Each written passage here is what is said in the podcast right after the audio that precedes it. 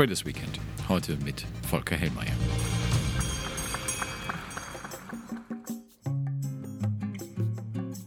Volker Hellmeier ist ein Urgestein auf dem Frankfurter Parkett. Der gebürtige Hamburger kam nach Banklehre und Bankakademie als Devisenhändler ins Kapitalmarktgeschäft. Stationen waren neben Frankfurt auch Hamburg und London, damals für die Deutsche Bank bzw. die Helabar. Als Chefanalyst war er schließlich 15 Jahre lang das markanteste Gesicht der Bremer Landesbank, bevor er deren ehemaligen Leiter Asset und Portfolio Management in die Selbstständigkeit folgte. Solvicon heißt ihre Anlageberatung. Ein Kunstname, der die Begriffe Solvenz, also Kreditwürdigkeit und Ökonomia, anders gesagt Wirtschaft miteinander verbindet. Damit soll die Philosophie des Unternehmens vermittelt werden, langjährige Expertise im aktiven Portfolio-Management mit smarten Anlageideen zu kombinieren. Hellmeier ist vor allem für die Ideen zuständig, denn längst ist er mehr als ein Devisenexperte. Er stellt Verbindungen her zwischen den unterschiedlichen Anlageklassen. Aufmerksamkeit erregte er beispielsweise, als er verkündete, Anleger sollten etwa 10% ihres Portfolios in physische Edelmetalle, etwa Gold, investieren. Hintergrund war für ihn die Aufstockung von Goldbeständen in den Zentralbanken, woraus er eine stille Abkehr vom Dollar als globaler Leitwährung ableitete. Wer Volker Hellmeier trifft, begegnet einem urnorddeutschen Naturell. Kein Schnickschnack. Er liebt klare Worte. Und er liebt den Gesang. Wen wundert es? In seinem Wohnort Worpswede gibt es auch eine Music Hall. Ob Volker Hellmeier dort schon einmal aufgetreten ist, hat er uns nicht verraten. Gesungen hat er aber, der Elvis und Hans Albers-Fan, nachdem er uns erläutert hat, wie er die aktuelle Marktlage beurteilt. Also erstmal nehme ich das mit sehr viel Gelassenheit hin. Was wir die letzten Jahre insgesamt gesehen haben, ist, dass die Volatilitäten, also die Beweglichkeiten an den Märkten insgesamt dramatisch zugenommen haben. Ich nenne es immer wieder so, wir haben Phantomliquidität und natürlich, wenn wir uns diese Woche anschauen, gibt es Unsicherheiten, dann gibt es Eskalationen der USA gegenüber China, in dem jetzt 1000 Studenten und Forscher keine Visa erhalten oder deren Visa zurückgezogen werden. Dann sehen wir die Affäre Nawalny. Dann haben wir Unsicherheiten nach vorne schauend Richtung US-Wahlen. Und gleichzeitig haben wir überwiegend positive Wirtschaftsdaten, die so zumeist gar nicht erwartet werden. Im Moment haben wir einen Sport der Prognoseanpassung von unten nach oben, nachdem wir erst einen hatten von oben nach unten. Und vor diesem Hintergrund erklärt sich eben dann auch die Beweglichkeit. Und wenn man diese hohen Kursniveaus hat, insbesondere wenn wir auf den Nasdaq schauen in den USA, dann müssen wir eben konstatieren, dass diese zum Teil avantgardistischen Bewertungen dann auch Korrekturen fällig sind. Es gibt gute Gründe, warum man diese Unternehmen haben muss. Es gibt bisweilen eben auch gute Gründe, sie nicht zu jedem Preis zu haben. Und ich glaube, hier wurde in dieser Woche eine gewisse Differenzierung deutlich, die nicht ausgeprägt ist, aber die zeigt, dass Bäume nicht in Himmel wachsen.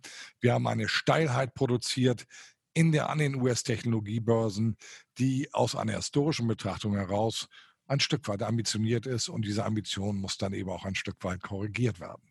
Wer das beobachtet hat, der fühlte sich so ein bisschen zurückversetzt um äh, knapp 20 Jahre. Es äh, sah so ein bisschen aus wie Dotcom-Blase und äh, die ist jetzt geplatzt. Jetzt, äh, wenn man äh, zum Wochenschluss auf die Kurse schaut, auch auf äh, die Futures jetzt zu den letzten Handelstagen, ähm, der hat so ein bisschen den Eindruck, es ist eine Korrektur von der Korrektur. Was ist es denn? Es ist im äh, Grunde genommen Ausdruck einer Situation, die historisch einmalig ist. Wir haben heute den größten Anlagenotstand in der Geschichte. Wir haben noch nie ein so niedriges Zinsniveau, wenn wir einen globalen Durchschnittszins am Geldmarkt nehmen, also am kurzen Laufzeitende oder auch am Kapitalmarkt wie derzeit.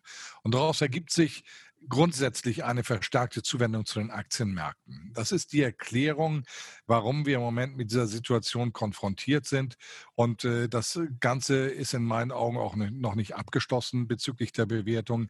Aber auch diese Entwicklungen, auch wenn wir ein besseres Fundament haben aus dem Anlagenotstand heraus und den Interessen am Markt, auch das muss es, äh, auch da muss es Korrekturen geben. Und äh, wir werden in meinen Augen gerade jetzt in Richtung des vierten Quartals noch sehr viel mehr Volatilitäten erleben. Das ist hier eine Prälude dessen, was kommen wird, gerade im Hinblick auf die Diskussion um die US-Wahlen. Da reden wir von systemischen Verfassungsrisiken, die eventuell aufpoppen können und die hätten dann schon eine Marke Marktwirkung. Aber insgesamt bin ich, wenn ich mal über einen längeren Zeitraum nach vorne schaue, sehr zuversichtlich, dass erhöhte Niveaus an den Märkten Bestand haben werden. Und lassen Sie mich das kurz noch ausführen. Ein Punkt ist mir dabei wichtig. Wir sagen immer wieder, die Märkte sind sportlich bewertet und nehmen dafür historische Kennziffern wie das Kursgewinnverhältnis, das im DAX fürs nächste Jahr über 20 liegt und historisch eigentlich die Norm eher bei 15. Das ist hoch, aber zu den Zeiten, wo wir diese Definition gemacht haben, gab es immer, und ich betone immer, eine attraktive Alternativanlage in Zinstiteln wie zum Beispiel Bundesanleihen. Und das ist heute nicht gegeben. Und dann muss man vielleicht auch hinterfragen, ob die Bewertungskennziffern der Vergangenheit vor diesem Hintergrund einfach so übernehmbar sind oder ob wir hier aufgrund des verankerten Niedrigzinsniveaus nicht auch in eine Zeit hinein wandern, in der dieses Konstrukt überdacht werden muss. Das wird dem Laien wahrscheinlich schwieriger fallen als Ihnen zum Beispiel als Profi. Was sagen Sie denn denjenigen, die äh, privat als Selbstentscheider am Kapitalmarkt aktiv sein wollen? Ist das die Zeit jetzt, äh, sage ich mal, das Geld dort tatsächlich hinzutragen oder ist es die Zeit, äh, ist das Feld den Profis zu überlassen? Wenn jemand interessiert ist an dem Markt, dann ist er durchaus in der Lage, das selber zu steuern. Es gibt heute genügend Outlets, die mit Informationen zur Seite stehen. Wir machen das auch zum Beispiel mit dem kostenlosen Forex-Report, der sich hoher Beliebtheit ähm, erfreut.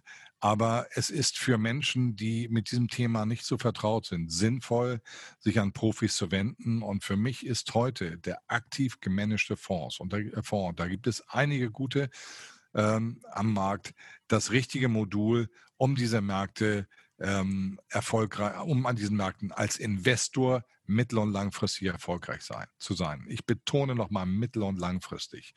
Wenn wir hier über Geldanlage reden, dann muss es um Geld gehen, das man mittellangfristig nicht braucht, dass man, wo man den Kaufkraftverzehr den wir über Zinsanlagen hätten, nicht haben will und wo man sich am Kapitalstock der Welt beteiligt. Und das einem guten Profi äh, am Ende ähm, dieses Geschäft zuzuschanzen, ist in meinen Augen richtig, um selber mittelfristig erfolgreich zu sein, wenn man sich nicht intensiv mit diesem Markt selbst beschäftigen will. Jetzt äh, sagen Sie zum einen, äh, Bewertungskennzahlen, wie wir sie früher mal gelernt haben, müssen gegebenenfalls überdacht werden. Sie sagen, es ist äh, auch eine Situation, äh, in denen Profis durchaus hilfreich sein können in der privaten Geldanlage. Was machen dann Profis? In welche Richtung geht denn äh, dieser Prozess, die Bewertungsmaßstäbe, die wir früher gelernt haben, zu überdenken? Was ist da sozusagen im Gespräch? Also für mich ist es einfach ein Prozess, den wir jetzt durchlaufen, wo wir uns auf neue Niveaus einpendeln. Und ich hatte eben gesagt, historisch gesehen, wenn wir beim DAX, beim deutschen Aktienindex bleiben, haben wir im Grunde genommen eine, äh, eine faire Bewertung bei dem 15-fachen der aktuellen Gewinne oder der erwarteten Gewinne für das kommende Jahr. Wir liegen jetzt über 20 bei 21, 22. Und unter Umständen ist eben mangels dieser Alternativanlagen in einem sicheren Zins und auch einem attraktiven Zins zu überdenken, dass wir jetzt in Größenordnung gehen von 20 bis 21 normal, 25 bis 27 eine eher sportliche Bewertung.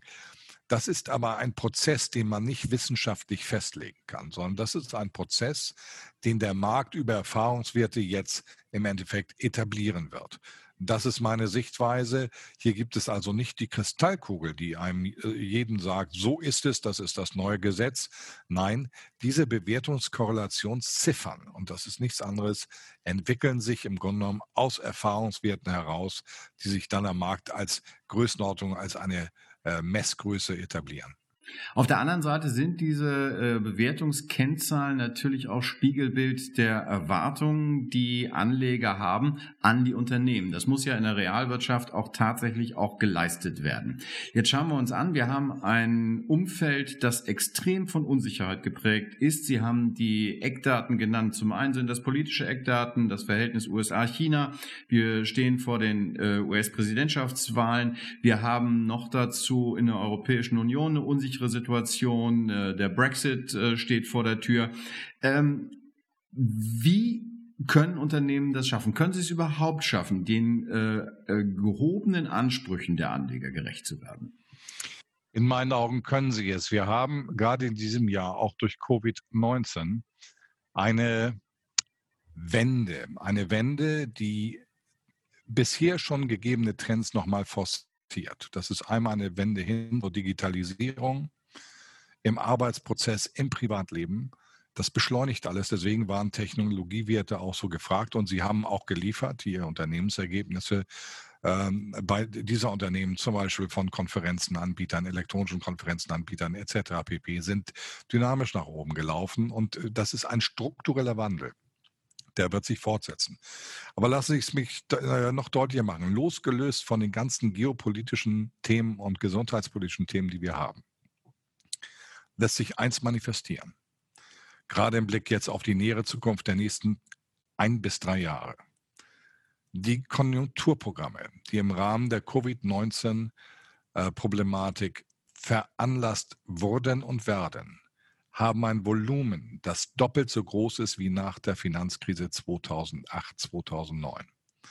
Diese Programme sind realwirtschaftliche Programme, das heißt, da wird wirklich etwas gebaut, produziert. Anders ausgedrückt, muss durch Unternehmenstätigkeit müssen diese Programme gefüllt werden. Und wir bekommen dann ein Grundrauschen in der Weltwirtschaft, das liegt so um die 2,8 Prozent Wachstum. Wir bekommen diese Konjunkturprogramme, die oben raufgesattelt werden, die damit den Wachstumspfad nach vorne erhöhen. Und wir bekommen Aufholeffekte aus dem Jahr 2020 in zeitlicher Nähe 2021.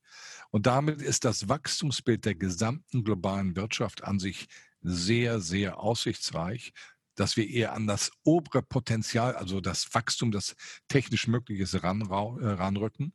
Und das muss durch Unternehmenstätigkeit geliefert werden. Das heißt, in den Unternehmen wachsen die Bilanzen und mit den Bilanzen, das nennt man Skaleneffekte, eben auch der Gewinnausweis. Die Situation ist an sich sehr aussichtsreich, insbesondere deswegen, weil dieser ganze Krisenpotpourri doch nicht etwas ist, was aus einer wirklichen Erschlaffung der Weltwirtschaft heraus resultiert ist, sondern diese Rezession ist historisch einmalig, sie ist politisch, administrativ über Lockdowns verfügt worden.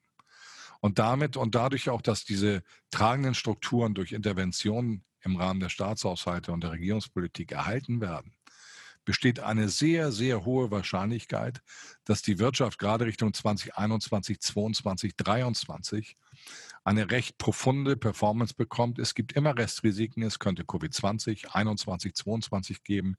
Es könnten auch andere Dinge außer Rand und Band geraten. Aber aus einer ökonomischen Betrachtung und der jetzigen, des jetzigen Status quo heraus sind die Aussichten auch gerade für das produzierende Gewerbe, Anlagenbau, Maschinenbau, Chemie, für die kommenden Jahre sehr positiv. Das ist übrigens noch nicht mal an den Märkten voll diskontiert. Was will ich damit sagen? Märkte sind nicht effizient. Märkte sind nicht rational. Märkte sind emotional, wie der Taucher am DAX auf 8300 im Frühjahr. Also die Chancen sind da und dann braucht man manchmal Profis und man braucht auch Erfahrungswerte, um mit diesen Informationen sinnstiftend umzugehen. Jetzt haben Sie, lassen Sie mich mal auf den einen Punkt zurückkommen. Sie haben gesagt, äh, Sie haben die äh, Rolle äh, der Administration hervorgehoben, äh, Stichwort Erhaltung von Wirtschaft. Ähm, auf der anderen Seite haben Sie auch gesagt, es gibt einen strukturellen Wandel, der die Wirtschaft antreibt.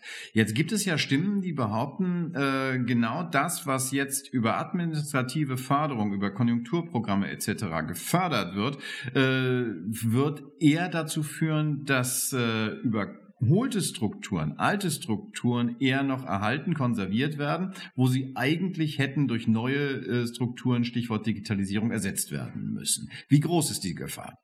Ich sehe diese Gefahr als nicht ausgeprägt an im Sinne jetzt eine Stabilität zu produzieren. Diese Stabilität muss durch die Regierung produziert werden, weil die Unternehmen ja nicht durch ein eigenes Fehlverhalten, wenn in diese kritische Position gebracht werden, sondern durch einen administrierten Lockdown. Also von daher ist erstmal der konsumtive Teil der Erhaltung der Strukturen zu großen Teilen, nicht vollständig, richtig, auch um einen gesellschaftspolitischen Konsens zu erzielen.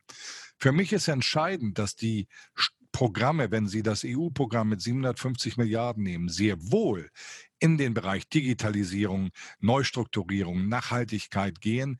Ähm, wir werden hier nie die reine Lehre bekommen, die manche so gern fordern. Wir mögen ja gerne in Deutschland schwarz-weiß, Glas Wasser voll oder leer. Nein, Politik ist die Kunst des Kompromisses. Und dieser Kompromiss, den wir insbesondere hier auch für Europa haben, der gefällt mir.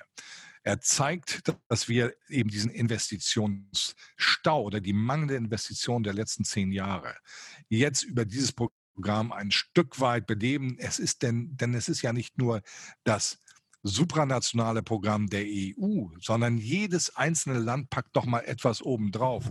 Und insofern sehen Sie bei mir wirklich ein hohes Maß an Zuversicht, dass auch Europa damit ein Stück weit Konkurrenzfähigkeit zurückgewinnen kann. Aber es wird immer Kritiker geben. Es gibt immer welche, die sagen, wir wollen noch mehr. Deutschland ist das Land des ideologischen Denkens. Das hat uns übrigens noch nie gut getan, sondern das Pragmatische war immer viel besser. Und ich stehe hier für das Pragmatische und pragmatisch gesehen ist das, was im Moment gemacht wird, wahrscheinlich das Beste, was vor dem Hintergrund der politischen Konstellation, die wir in Europa haben, möglich war und ist. Das mutet jetzt sehr norddeutsch gelassen an. Sie sind zuversichtlich, äh, Sie äh, haben ähm, ja sehr viel Optimismus in Ihren Aussagen. Äh, da kann man doch eigentlich braucht man da gar kein Wochenende oder braucht Volker Hilmer ein Wochenende? Oh doch, ein Wochenende tut immer gut. Ich liebe meinen Beruf. Ganz im Ernst, das ist mein Hobby. Und wenn ein Beruf Hobby ist, dann gibt es keinen negativen Stress, sondern nur positiven Stress. Das ist der eine Grund. Der zweite Grund ist, ich habe seit mehr als 27 Jahren eine ganz tolle Ehefrau, die mir den Rücken frei hält. Aber die Wochenenden gehören ihr ganz, ganz grundsätzlich. Ganz, ganz wenige Ausnahmen mache ich dort zugunsten des Berufes. Und insofern freue ich mich auf das Wochenende hier in Bremen. Das Wetter wird, aber ich lebe in Worpswede, also im Künstlerdorf, kann ich übrigens jedem empfehlen, mal zu besuchen. Wir haben noch ein bisschen den Zeitgeist der 70er Jahre mit einem Musical, wo im Moment keine Konzerte laufen, aber. Musical, das kommt Ihnen ja entgegen, ne? Absolut, ja, ja, ja. Äh, ich singe ganz gern im privaten Kreise und äh, das geht von Hans Albers über Frank Sinatra bis zu Elvis Presley, dort sogar sehr stark und gerne und am liebsten. Was steht jetzt ganz konkret an diesem Wochenende an? Familie, wir bekommen Besuch aus Hamburg. Meine, ich komme ja originär aus Hamburg. Wir bekommen am Freitag Familienbesuch bis Samstag und haben am Samstagabend eine tolle Party mit spanischen Tapas. Und insofern ähm, ist die Perspektive, die vor mir liegt, eine äußerst positive. So hört sich das an. Dann danke ich Ihnen für die Perspektive privat, auch für die Perspektive auf den Markt. Ich wünsche Ihnen ein schönes Wochenende. Äh, und jetzt kriegen Sie noch einen um die Ohren. Mache ich nach dem Motto: Just pretend I'm holding you. And with three things soft and low. And think of me, how it's gonna be. Just pretend I didn't